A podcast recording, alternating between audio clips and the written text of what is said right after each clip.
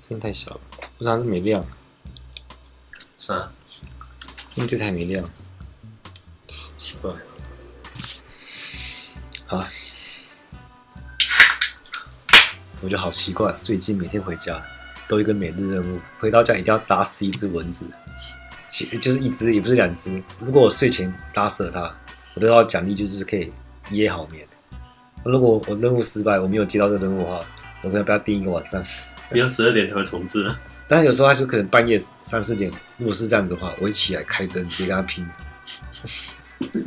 哦，我觉得三四点有紧急任务。对啊，蚊子大军，嗯，起来跟他拼的，然后跟空气拼了半小时，刚才是看不到，到底在哪里？哎，真的，去年是青蛙好。我比较喜欢冬天嘛，但我倒是蛮期待今年夏天，不知道什么。嗯因为最近洗完澡，我就会出去嘛，顺便看一下那个 seven 六五折片单什么的，就是出去散步。哎，我觉得哎，这个街头还蛮舒服的，就你像那个，就感觉到夏夜晚风啊。夏天唯一的问题就是展览而已。哦，很久没看到，很久没看到，很久。现现在冬天啊，不是，我那个酒已经已经跨过一个冬天的长度了。因为你知道，一夏天那个街头就会跑出来，尤其是那个做餐厅的街上嘛。因为你很难避啊，哎，我就很不想要回到那个时候，我就很不想出门啊，一直在盯着地板看，看有没有蟑螂，很像走路很累。然后冬天我就会比较卸下戒心。三个全好无聊，啊，全好无聊，好无聊，好无聊。哎，好，直接进入正题啊，直接全部剪掉。嗯，好，欢迎到，哎，对，重来。好，欢迎来到今日哲学，为你提供最新的哲学资讯。我是彪子，我是李亚哥。嗯，我们今天来聊那个拉冈的精神分析的伦理学。精神分析，精神分析的伦理学，伪科学。伪科学，我觉得大众对那个精神分析的误解超大。嗯啊，精神不是心理，精神分析不是心理学。啊啊，误会。精神分析是分析，嗯，还是把它拆开？但心理学是用一个它有个理论基础啊，用这个逻辑规范来规范心理，一个是线索，一个是拆开。嗯，我有想说，我们之后如果要更深入讨论的话，我还想要把一些基础给补强，像是我们之前讨论过什么是欲望嘛？什么时候讨论？有啊，有。不要再说欲望是什么本能，我指的是精神分析上的欲望，它是有一个公式，就是拉杆的公式，欲望就是等于渴求扣掉需求，渴求扣掉需求，嗯。还是我想要的东西减掉不需要的东西，减掉这个这个剩余的东西就是多出来的部分了。对，多出来的部分，就我我想要吃炸鸡嘛，但我需要的是是肉，是蛋白质，是那个维持身体运作的营养素。那所以炸鸡减掉蛋白质，那剩余的部分就是我们的欲望，就很很香吧？就是满足需求之后，多余的部分全部都是欲望。这这个欲望不是我今天的重点。我就快速讲一讲，像我平常是以叶菜类为生吧，我只吃烫青菜。一到周末我就不设限，我就随便乱吃。因为我跟朋友吃饭点合菜啊，刚刚拼命吃了，之后吃到每个人都怕。那我之前不是说现代消费主义是节俭嘛？最近觉得买越多赚越多，但其实这样还不够，但要吃到别人赔钱才是真的赚到，吃到别人倒，杀到尽。嗯，这你知道是那种标错价，不是买到赚到，是买到对方赔。这不是我要讲，欲望为什么永远都没办法被满足？这个就是你不用学哲学，大家都感受得到，就感觉欲望永远不会被满足。好，就讲讲我前女友好了。我前女友啊，不是她自己，我觉得他们一家子，他们家子全部都是整个家族的一个毛病，就是很多无法控制自己欲望。嗯，我说随心所欲啊。但我说这样子可以吗？嗯，人可以不控制欲望吗？就像你不控制欲望，你会把你的能量全部浪费掉。对，欲望是一种很好的动力，可能你你可以运用这个动力去朝一个你想要的方向，可以去冲刺。可是你不控制欲望的，就像你玩个游戏，我他妈我大学吸到我就放大学了，那都不会控，不会控大。我干这个人怎么，刚刚队友超雷的，是没错，可是他还是可以这样玩，没错啊。对对，还是可以玩，对。那那一样可以玩个拉克斯，一直在轰大绝，总总比都不轰的那个好。过度整的，然后一直扣招杀小啊！他妈我我我大学生要捡尾刀用，嗯，对啊，他就没有抢尾刀，他是被耗血啊。其实，在他这样子也是可以活啊。最怕的是那个完全禁欲到底，哇，整场没放过大绝。那其实欲望为什么没办法满足？是因为因为需求是很容易被满足啊。你渴了喝水，那需求你要吃到那个肉，这是很那是很容易的嘛。你确实有吃到肉啊，但为什么还有剩余的部分？肉不够香。就你为什么会觉得为什么就是感觉不够哎、欸？就就对、哦，不是这家肉真的太糟，嗯、我吃过更香的肉。其实为什么吃炸鸡不会带来快乐？会啊，并不是真正在吃的时候。你看，我跟你讲，他们都是那种暂时的，他就是你可以你会满足，没错，你吃到肉嘛，你满足这一次回圈。就我这一拜吃炸鸡的话。我可以可能撑一两礼拜不吃嘛，可是这个之后这个欲望之后，它会再生产出来，而且它比之前更多，就会想说我，我上次吃那家炸鸡，我就觉得，感就觉得还好，我这次要吃更好的，我要买更好吃的。而我顺便提一下，我觉得我最近吃到最好吃的炸鸡是那个茉莉汉堡。好，哎、欸，它比那个好吃吗？嗯，B B Q，哎哎，B B Q 比较好吃啊。嗯，嗯，那价位不一样，不能。对啊对啊，欲望这个东西不能被满足啊，它就只会把你搞得很累。像你追剧不是一集一集看嘛？你会看到最后是你累到受不了才停下来？没有，有时候烂到受不了，可能弃坑。你烂的话，你也不都有欲望啊？嗯，我是我说我不相信，我只看一集。我们欲望不是那个对象，是那个是他背后的目的，就是就反正是目的就是再生产嘛，完了欲望再生产，让它维持下去。你在听起来好像那个啊，欲望这跑出个小红点，要把它点掉，可能你炸鸡点掉啊，等两个礼拜之后，它又跑出小红点。那么变成有大哥饭啊，有大哥饭。因为欲望的辩证法就是，它的目的不是那个对象，它不是要被满足，欲望是要再生产，它才能维持自身。它从来都不想被满足。像我吃炸鸡，目的不是为了满足，因为永远不可能满足嘛。我是要让我的食欲可以再生产。就我这次吃到，了暂时满足，那我下次我要对炸鸡产生更多的欲望。所以任何东西只要可以引起你的性欲啊、你的食欲啊、你的物欲啊，你就会陷入这个循环里面。其实这是死亡区域啊。就你的欲望会在这个在这个循环里面无限打转，你不欲望这个对象本身，就是你的欲望不是什么，不是炸鸡，不是女人，不是三 C 产品这种这种东西，你是只你只想陷入这个循环，因为循环运动本身就会带来快感，就你自己可以试试看，这是无脑循环的动作。像我的朋友啊，他每次坐我车，他就他就喜欢把他手插到我的冷气孔里面去转转。我每次叫他说：“哎，你不要转了，好啊。”过一阵子，他又插进去转转。这没有任何意义啊！这但是这样这样做就是爽，这种循环运动就带来快感，他自己没有，他自己都没有察觉到。没错，就哎，不要再转了啊！他好忘记，你也太小气了。我去那个卖绿豆店啊，我手只能插到绿豆里面，老板也不会讲话。我每次把手插进去，老板看到也不会讲话。哎，那就吵吵吵，不要吵了。因为其实快感它是痛苦的，它是被压抑的。就就你知道，其实你自己知道，吃炸鸡快感是什么？不是你吃完炸鸡，因为没吃完是空虚嘛。是你在吃之前，你就想说，看今天要吃哪一家，今天要吃什么口味。这时候你的食欲是被压抑住的，就你都还没咬到它，就是快要咬到它，快要咬到它。这时候你最开心的，你很想吃，但你还没吃到。就你买的很香，哎，赶赶快要赶快提回家，这是最开心的时候。我最快乐的绝对不是礼拜六、礼拜天，我最快乐、嗯、最快乐是礼拜五晚上。嗯。对，要放假的钱啊，明天不用，明天不用上班最爽。对，对你在家就反而没那么爽。其实我跟我同事有共识，就是放假开心不是因为，就是不是因为在放假，是你期待放假的过程，日子离你越来越近的过程。其实那个压抑的过程是开心的，你被这个压抑，但是其实这个是很爽的。它的结构就是对着快感无脑循环，所以快感是整个循环的核心嘛，但是它是没有意义的，只是它会被遮蔽住啊，就像被炸鸡遮蔽嘛。不是因为炸鸡它它多有吸引力多好吃，只是刚好是炸鸡而已。也有可能是拉面嘛，也有可能是女人啊、男人啊，他们就小客体啊，幻想都会投射在他们身上，只是为了遮蔽后面那个没有意义的东西。这就是为什么炸鸡吃完下次你下次还想再吃，因为还要更好吃，幻想一个更美好的，因为人家在幻想你的欲望才能再生产嘛。哦，真的，中餐吃了那个阿贝的鸡蛋糕之后，对鸡蛋糕的 我没欲望。他 他直接瓦解你的那个，对这个对人性失去信心了。我对鸡蛋糕失去信心，原来有这么难吃的东西。啊，鸡蛋糕不是随便做都可以吃啊？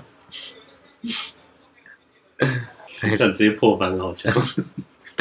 我觉得他卖也不吃鸡蛋糕，我到底吃了什么？人家可以取名叫什么“孟婆糕”什么？直接归零。其实为了做完爱，感觉就变了哦。对啊，你做完就觉得不不过就这样子而已嘛。不是很多人说啊，一定是没遇到对。所以就觉得这这一次，哎，不过如此啊！你其实你就是为了这个不过如此而已。你食欲也是为了这个啊！你一定要觉得啊，不过这样子有更好更好的，所以你欲望才能再生产嘛。所以你永远不能满足你的欲望，你永远都会觉得说啊，不过如此而已。如果你不这样做的话，你就等于你的欲望被满足了，它就不生产，你就没有欲望。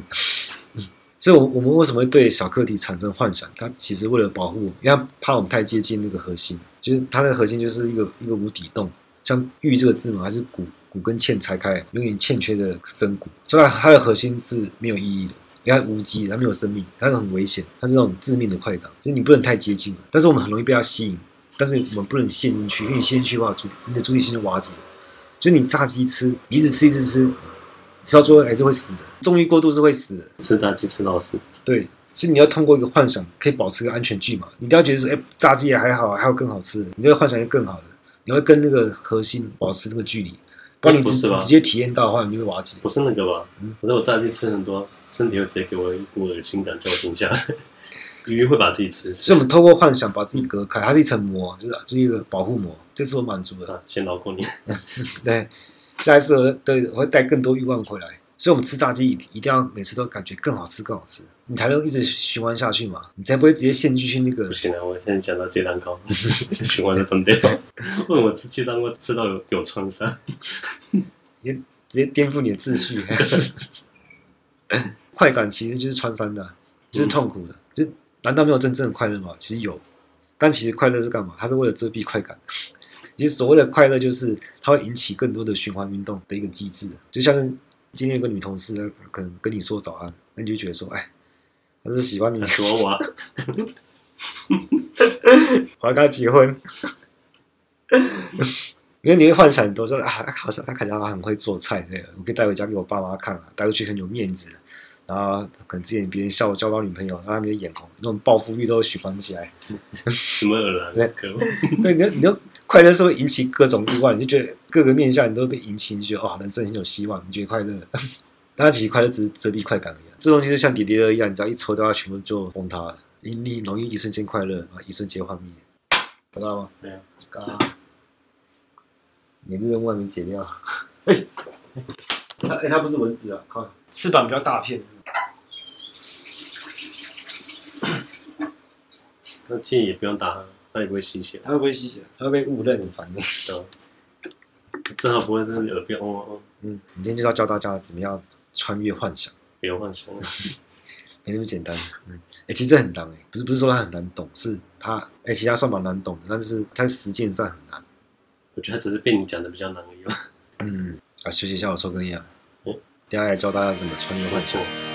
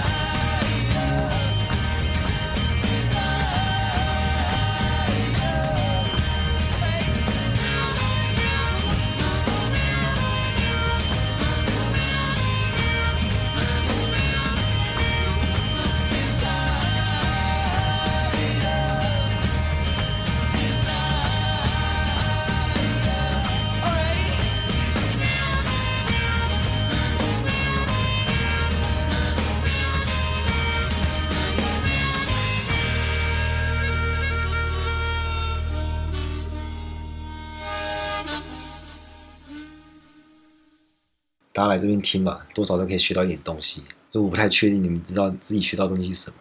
其实我是教别人怎么失败，我都教别人怎么输。你说对对哪一方面？对人生方面。对，各方面。不是啊，就叫大家大家不要进入那个世俗的成功成功圈圈里面，还不够，还不够，还不够，把它颠覆的更彻底。就是这那个是幻想嘛，它后面要包裹一个更大的幻想。但一定要有一个外层包裹才行。对，它的结构是这样子。所以最难的事情是这样子，就是你要把你的欲望坚持到底，你要穿越你每一个幻想，你要对你的欲望坚持到底。因为原本我们说幻想是为了保护我们，要远离那个致命的快感。难道你要教那些嗯，那些小处男说，你不要再幻想，都没那么美好，你就继续就继续童真。嗯，你怎么讲他都会幻想。对，我们都要想象一个，不是你现在此刻幻想才是最棒的。嗯，就让他达到了，他又会幻想一个新的嘛，就是就我们一定要一个美好的画面，可以保证幻想它不被它不被满足啊。他除了不被满足之外，它同时还要维持欲望的再生产。所以，诶，一定要更美好的画面嘛，更好吃的炸鸡嘛，更漂亮的女人嘛，你要对这个产生幻想。你看在掉胡萝卜了。所以你就会想说，我知道怎么怎么样，我只要跟跟他在一起，我人生就圆满。但如果你你真的跟他在一起怎么办？你这个欲望不就被满足了嘛？他就不会再生产了。你这样讲说，看那些那些结婚的都在想什么？对啊，他结婚了，难道他是他真的被满足了吗？我就很怀疑。你跑去问那个婚姻当中，你说这是你想要的？嗯，除非他结婚之后，他开始幻想，我除了结婚之后，我还可以再娶另外一个。他的幻想他就生产出来嘛。哎，所以其实说要穿越幻想不可能，因为他不停涌现出来，这就是重点，就是不可能就是他的重点。因为什么叫不可能？不可能就是你在符号系统内部感受感受到不可能，你就证明了。有一个东西，它超越了符号系统的框架，因为符号系统它无法符号化的东西被你感受到了，它才是真实的东西，了解吗？所以我们要坚持那个那个不可能。就为什么我们要做注定失败的事情？我们因为我们要要完成是不可能的任务，因为不可能是符号秩序告诉你的，符号秩序内拟制出来的东西其实才可疑嘛。我们就要颠覆这个秩序嘛，超越这个秩序嘛。透过符号秩序，它拟制不出来，但又被我把握到了，我就知道它是真实的。那如何把握？把握的东西？我感觉听起来，很看那个，很看机缘。对啊，所以这个天命不是不会降临到每个人身上，只是刚好降临在我身上而已。像什么是不可能？就有人说一加一不可能等于十，但是你你是可以颠覆秩序嘛？因为为什么一定要用十进位？我可以用二进位啊。你说不可能是因为在十进位的秩序里面它不可能。这样一来我就知道，所以十进位它这个框架它有极限嘛，它有做不到的事情，你就可以突破这个框架，你就可以不要照十进位的这个秩序嘛。所以我们要做的事情都是会在拉杆那边。就是我们我们人要在两种死亡之间行动。什么是两种死亡？第一种就是我们肉体的消亡，第二种是符号学上的死亡。在这这两种死亡之间行动，就肉体的死亡就没什么好说嘛，两脚一蹬就是了。可是什么是符号学上的死亡？符号学就是，因为这样像可可夜总会的死亡，不是那那个可理解的。嗯，所以你看过？有啊，符号学的死亡就是是符号学它无法理解，它它没办法定义你的行为，你可以说是社会性死亡。这样讲比较好懂。就你会觉得错的人不是你，是社会的错，全世界不懂你。嗯，突然就中二。中二是另外一种，这个不中二，这个是很，这个很神圣。其实典型就是安提戈涅的神圣。你说什么神圣？安提戈涅式的神圣。哎，台湾应该是翻安蒂甘尼。这是谁啊？就是就有国王下令，谁都不准安葬他的哥哥，他哥哥背叛城邦，但安提戈涅他就他就执意要把他哥下葬，然后宁愿被处死，他也要安葬他哥哥。大家都不能理解啊，就是你哥都已经死了，就是有必要吗？一般在牺牲你的生命嘛？他不是国王啊？他不是国王吗？国王下令的啊，国王下令的啊，国王下令不准让他哥哥啊，他他还是执意这么做，就是大家不能理解，但这才是本真行动，本真就是最直接这种面对面，甚至不是面对面，不透过任何东西，不透过符号秩序中介，就符号秩序无法定义的东西，就符号秩序他觉得不可能，你在这两种死亡之间行动。它才是超越整个符号学体系的符号学秩序的，因为我们都会期待这种行动，它可以透过我们坚持，它可以被写入到符号系统里面，重新整理社会秩序啊，就把不可能化成可能，就不被世俗规范限制了，成为那个就成为符号秩序的立法者，它是这个一种很神圣的姿态，它是坚持你的欲望到底，穿越所有幻想，因为你你穿越最后一个幻想是最难的，大家都在最后一步退缩，在最后一步让步了，就最终幻想是什么？我当时刚好就是他来讲这个。最终你的幻想就是你会幻想自己被这个欲望折磨，你就会妥协，你就会放弃，就是大家跨不去那一步。其实说到这个，因为我觉得时机成熟，可以跟大家讲，其实我没有打任何疫苗，还好吧？他妈那时候那时候游行你也不去，嗯，就想不要去，跟他们不一样，我也不同一样，他们不是他们不是本真，哎，我也没打疫苗，但我不知道你不打疫苗跟我不打疫苗你不一样。我认为这是个本真行动，就我坚持一件事情，就我坚持不打疫苗，就为什么不打疫苗？没有为什么，它就纯粹的意志啊，就是本真行动的一个条件。就我没有原因，而且我坚持下去，因为我不知道这个欲望是怎么来的，说不清道不明。怎么来？这是行使你的权利啊！我本来就有自由的权利，嗯、我行使我不打疫苗。我们就发现那个防疫它变成这种意识形态嘛，它就告诉我们打疫苗是正确的。对，当我对这个意识形态框架，我都要存疑啊。可是我我没有理由，我就是坚持不打。因为我这个欲望是真实，它是在这个意识形态之外的东西啊，就它不被意识形态判断我是对的还是错的。可是有些人是倒错，他其实他知道，他知道他是故意的。意识形态怎么说，他就反着做，这是唱反调，这不是本真，这是倒错。可是我看我们都还没看到另外一派人出现，哪一派？就第十一人理论那一派人，就是我是我这种啊，说吗？我就是啊。那我先讲倒错啊，因为倒错是邪恶的，讲简单是唱反调而已。可是这种事情是会带来那个，就是你你可以踩到狗屎，然后跑去买彩券。但是你不能为了狗屎运跑去踩狗屎，这、就是倒错。你不能觉得受苦就给你带来美好，你不能有这种这种等价交换。你现在在强干爹，对不对？他带动一个风气啊，嗯，说受苦受难是种美的，嗯，受苦受的甘之如饴，嗯，呃，越受苦他们觉得自己越神圣。我刚好在激我的那个 我德性，就我为什么要坚持不打疫苗？因为我不知道啊，我我知道我想要坚持而已。我就发现，我坚持的东西，它是这个意识形态想要隐藏的东西。因为意识形态它都会伪装成中立客观，它其实只是隐藏它框架内无法把握的东西。可是这很难，就是因为因为周围的人都不会理解。很多年你不怕确诊吗？不怕死？不然就是说说我是防疫破口，扯防疫后腿，会害死大家。我帮大家刷免疫，你还骂像我？可是只有你知道而已，只只有你知道这是唯一正确路啊，就是一种虽千万人吾往矣。整个社会共同体跟整个意识形态，它都要我妥协，要我让步，要我去沉浸的幻想之中，认为我是在受苦，要我去拥抱那个虚假的自由。因为到这一步，你还是要继续坚持。因为很很多人都会说什么，旁边人跟你说，坚持的结果就是灾难性。这时候，你就算知道这一点，你还是要继续坚持下去，这才是本真行动，这才是真正的自由。因为真正自由是一种被迫的自由，它是一种使命感，它是有代价的。我是有可能会死的，但是拯救所有人唯一的唯一的一条路就是就是这样子。如果如果疫苗真的有缺陷，如果未来人类需要没有打过疫苗的。而他可能要研究没有打过疫苗的胃啊，我到时候我就哎好拿去啊，给你，我可以牺牲嘛，我可以失败，你就算我真的错也没关系嘛。但是我我我有可能看到别人没有看到的东西，我就是那个第十一人。第十一人不用解释哦，没有意思，没有解释，他就是安提戈涅的神圣，他就在两种死亡之间行动。那现在大概可能有两成没打疫苗，还是一成，我不太知道。你说一针都没打？嗯，一针没打可能。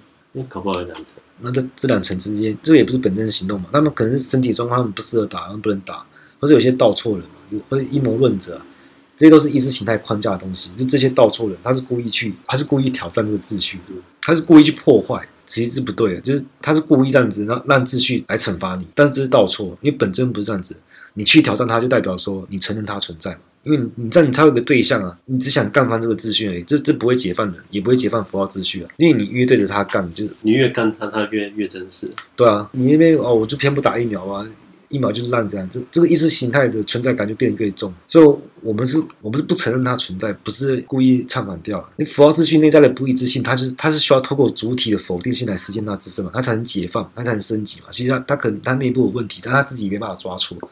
它需要一个主体性来把它升级一下。真正有人是本真的阐释，应该引擎应该没几个。可是我是为了突破这个符号秩序嘛，突破意识形态。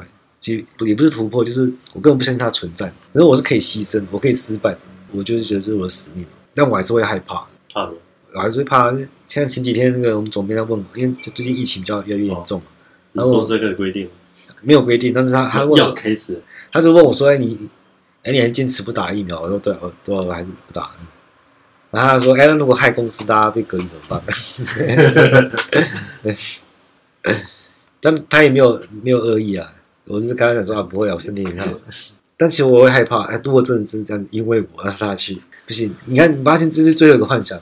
我我被这个欲望折磨。如果我害大家，对不对？公司这样子，如果你没办法坚持到底的话，你就很多人就输在这个最后一个幻想。因为我我是一边害怕，一边一边坚持。如果我妥协的话，就是。最后坚持不住嘛，其实我是背叛那个真实。我要做到的是，我拒绝任何伦理评价系统来评价我的行动。你每次选都要选那个最糟糕的选择，因为最糟是意识形态说的嘛。所以你就要选那个最糟的，你就是戳他底线。但是那个想那个欲望是从我内心涌现出来的，它从我内在涌现出来的，它不是透过外在的符号秩序来保障它的意义，是我自己，我自己对他自己对这个欲望保障，我没有理由，但我觉得不打疫苗还是对的，不是意识形态告诉我，所以没有外在的评价系统来保证，没有人告诉我应该要怎么做，我把我内在的欲望直接认同成它是本真的，没有意识形态插手，所以这时候我就是等于我，A 等于 A。其实我就是神，这样跳太快了。为什么？为什么旁边的那个人说他突然成神了？你感觉不到那个神圣性吗？再再重来一遍。东西封神了，我还讲什么？不是、啊，我刚刚说我重来一遍，封神太快了，中间发生什么事？啊，就任何东西都需要像符号秩序来。建构它的那个同一性嘛，来保证它的意义嘛。可是有一个东西，就是这个欲望，它没有透过符号秩序，它是从内在涌现的。我没有理由，但是我就觉得它是对的。什么东西是对的？是意识形态告诉你。但这次我没有透过意识形态，我直接从我内在它涌现出来，而没有理由，所以我坚持它，我坚持住它，我就开始怀疑说，为什么符号秩序它没办法拟制这个东西出来？为什么在符号秩序内它是它是有不可能性？所以我就发现它是真实的东西，它是它是超越符号秩序的东西，而且这东西从我内在直接涌现出来，我把它直接当成本真的东西，我直接认同它的存在。所以这时候我就直接保障它的存在，不需要透过外在的大 A。其实这时候我就是大 A，我就是 A 等于 A，我就可以保证一个东西的存在，我就是神了。我可以保证一个东西的存在，这个工作是神在做的，这个内在欲望是我自己涌现出来，所以我坚持到底。它是一个神性的、神圣的姿态啊！听起来就是，等一下，我现在无视所有规则，呃，照我的规则来，我我是神，对，我就是符号秩序的立法者啊。其实我做事情都期待它会重新被写入到符号秩序里面啊。大家会发现，哦，原来还可以，事情还可以这样想，它可以颠覆秩序，但是它是可以，它是可以优化秩序的，它是。其实符号秩序是因为他自己内在有有问题，但他没办法处理，他才会征召一个主体，像一个任务交给我一样，要我去去优化它。我觉得现在大家较大的问题应该就是，现在大家熟悉使用这些符号，会把它越走越狭隘。这个事情发生了很久了，就是你会发现，其实我以前会讲说啊，像中国中国的历史是怎样，它是不断裂的，它连续的。连续是怎样？就连续就不会进步的。因为你看这个中国那个唐朝到汉朝也没什么变。你不是说唐朝汉朝，嗯，从汉朝到到清朝全部都是、嗯、都是连贯的。对啊，是但是你看西方，它是经历了什么工业革命这样，它每次秩序被颠覆。看他们，他们中国五千年悠久文化，嗯，说五千年，我他妈西方两千年就把你干翻了。但我说现在现在就是反转的，现在西方在走这个循序渐进的进步了，这个东西不叫进步。你按部就班的是不会进步的。西方那个自由主义啊，他们不是真正自由主义，对啊，他们不是真正左派啊。但我相信他们是好人，但是你要成为真正左派是，你不能再，你不能慢慢的进步，你知道吗？你不能按部就班进步，你必须一直颠覆，是颠覆，才会有真正的进步。真正左派是直接给你放纵。对，因为你你你在那边按部就班的进步，你就是照人家的规矩来做，就你会发现，其实你在一个更大秩序而已，对不对？你好像那个解放了很多什么，没有啊？你在一个。同样的男权秩序下，你什么都没解放到啊！你这是那个大秩序里面的一个小秩序，在那边搞虚假的对抗而已。所以你这个真正左派不会做这种事情，这太蠢了。不像那个啊，嗯，玩那个魔兽世界三，嗯，我说龙龙整天玩分好辛苦，就解放你，把你从红色龙宫变成我的蓝色龙宫哎！你早想啊！我我解放你！我说。你还在同一个秩序里面吗？嗯，我只我只帮你换个颜色而已。我真正左派就是你不该在这个秩序里面。对啊，真正左派是是会真的颠覆这个秩序，他是所以他才会选那个最糟的选择，最失败的事情。因为这失败的事情就是符号秩序的他想要隐藏的东西，他觉得不可能的东西，他才是真实的。你只要掌握到这个，你就可以超越他。我说好了，就给你这进步派，给你进步派的讲法是说，进步派不是自由吗？我说：“干他妈，我总有不打疫苗的自由吧？我们不会连这个都要剥剥夺啊！你你会发现他，他他的自由是虚假的自由，对，就不服了他们的讲法，然后开始喊喊打喊杀。好，今天聊这，拜。